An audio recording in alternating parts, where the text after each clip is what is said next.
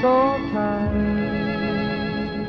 of dreaming. Hello everyone, welcome to Morning English. This is Blair. Hello everybody, this is Cecilia. 欢迎大家收听早安英文。谢谢。I have a question for you. Are you happy with your work? 你对你的工作啊、你的同事啊都还满意吗？嘿，你这问题问的啊，我的同事也就是你，就坐在我跟前啊。完了，还有这么多听众朋友听着呢。How do you expect me to answer the question? 那你的意思就是说，如果我不在这儿，也没有人听见，你就说不满意喽？并没有啊，I am extremely happy and thankful to have coworkers like you。有你们这样的神仙同事啊，C 复何求啊？Seriously, I've just found out what a horrible thing it can be to work in an uncomfortable working environment. 最近不是有个综艺叫做《桃花坞》吗？里面有一段大家一起开会的那个场景就上了热搜啊。我看了一下，真的是窒息呀！里面的好几个人都挨骂了哈，像宋丹丹就被网友批评说太专制、太强势了。辣目洋子说她总是站在长辈的阵营，而且网友很不爽的一个点是，你居然支持团建。看来大家都对以团建为代表的一系列所谓的职场文化深恶痛绝啊！是的，其实这个开会的片段呢，特别像是职场的一个缩影啊。展现了很多职场中的问题，或者说有问题的职场文化。So how about in today's show we take a look at some of the most ineffective gimmicks currently plaguing offices the world over? Great, let's get started. Okay, so the first problem to solve. How on earth do we say 职场文化 or 企业文化 in English? Do they have the same concept? Yes, they do. 企业文化在英文当中呢就叫做 company culture。 Okay, so of course there are good company culture and bad company culture. But let's just forget about good company culture for a while. Let's talk about the bad, annoying, awful company culture. 那就从刚刚说到的这个让人深恶痛绝的团建开始啊。So how do we say 团建 in English? 团建英文就是 team building exercise。Team building 就表示团队建设嘛，用一个连字符连起来去修饰 exercise。 Team building exercise 就表示团建活动啦。那其实我觉得啊，团建本身不可怕，可怕的是那种莫名其妙又尴尬，然后还累人的团建。Yeah, I totally agree. One of the most important things to keep in mind when planning a team building exercise for your team is your team members are adults.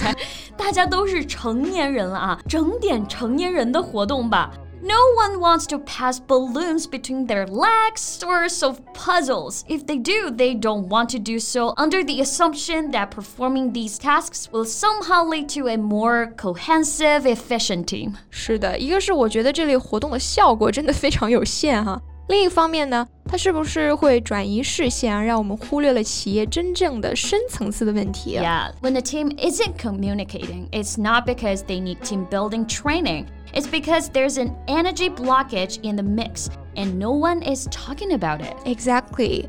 That's the elephant in the room. And it's a leadership problem 100% of the time. Yes. 很多时候大家不交流，其实问题都是出在领导层的，但是大家对这个问题都避而不谈，所以它就成了房间里的大象。Yes. Elephant in the room，这个表达特别的形象啊。什么叫做房间里的大象呢？就是指那些明明存在却被人刻意回避及无视的问题。嗯，明明房间里面有一个大象，那么醒目啊，但是大家都装作看不到。其实就是这个大象被刻意的忽略和回避掉了。An entire industry has sprung up around the made-up idea or forcible team building, all to prevent leaders from having to look in the mirror and take responsibilities for the culture and communication on their teams. Right，围绕团建甚至兴起了一个产业啊。 我自己都亲身经历过很多，说实话，并没有什么神奇的效果。所以听节目的各位老板们啊，我斗胆说一句：These tired, cliche team building activities are a huge drag on your company's culture and your employees' morale. More importantly, they are not going to solve your culture problem. Yeah, maybe we should find out the reason why we think your team needs to do some building in the first place. 像我们节目开头提到的桃花坞的开会片段啊， 为什么大家都不太敢直接表达自己的意思呢？其实确实跟宋丹丹太过强势有关系。Yeah, that brings us to the second problem。这就是我们今天要聊的第二种不太正常的企业文化了。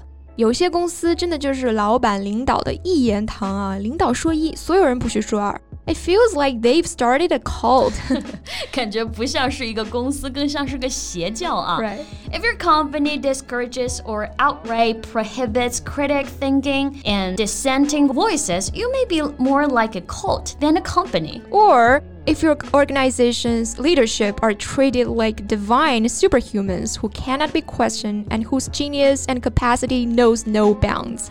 不能容忍任何的意见不同，还喜欢搞这种个人崇拜的，就不像什么正经好企业啊。Yeah, if this sounds like your workplace, run. 是的，赶紧跑，跑快点。A robust company culture invites criticism, open communication, and respectful debate at all levels of the organization. 诶，我还想到一个特别像邪教的企业文化。Some companies insist on enacting bizarre rituals. For example, the infamous morning cheer. 我记得啊，经常在上班路上可以看到。一大清早的呢，就站在路边上训话，然后所有人都要大声的自我洗脑啊，说一些类似“ 我爱工作，工作使我快乐”之类的话。 yeah, these are intended to build a sense of greater purpose and cohesion among team members. But more often than not, they do just the opposite. 那是肯定的啊。Employees show up to do good work, not pledge allegiance. 对啊，员工来上班是来工作的，不是来效忠的哈。这里用到了 pledge allegiance 这个短语，pledge 做动词呢，表示保证或者说正式承诺某件事情 ，allegiance 就是忠诚、拥护的意思。那合在一起呢，pledge allegiance 就有一点点宣誓效忠的意思了哈。对，誓死效忠公司啊，真的不至于，不至于。其实企业文化还有很多种，像什么狼性文化、酒桌文化，不能说它是绝对的好，也不能说是一无可取之处，主要是看它是不是适度的。 Yeah, if there's a fanatical devotion to culture to the point where it's firmly embedded in absolutely every aspect of the company processes, policies, languages, how people speak to one another, decision making, evaluations, hiring, termination, this could quickly turn into a problem. 对，无论是什么样的企业文化，都不能对其太过于的狂热。嗯 Fanatical 就表示狂热的、痴迷的。If we were too fanatical about a certain kind of company culture, the culture itself will become the gimmick that gets in the way of doing good work and operating a successful business. 对，其实说到底，这些什么团建啊、宣誓啊，都是一些套路哈，也就是你说的 gimmick。 Yeah. gimmick 还可以怎么翻译呢？花招、把戏、噱头，所以都是一些华而不实的东西。 Yeah.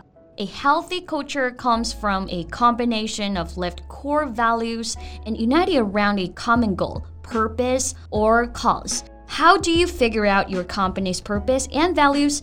Take a deep look at your people and come to understand what's most important to them. Or literally ask them，你真的想团建吗？你想要什么样子的团建啊？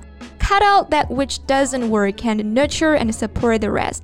真的希望企业对待员工啊，少一些套路，多一点真诚啊。没错。好，那我们今天的节目就到这里。So thank you so much for listening. This is Blair. This is Cecilia. See you next time. Bye.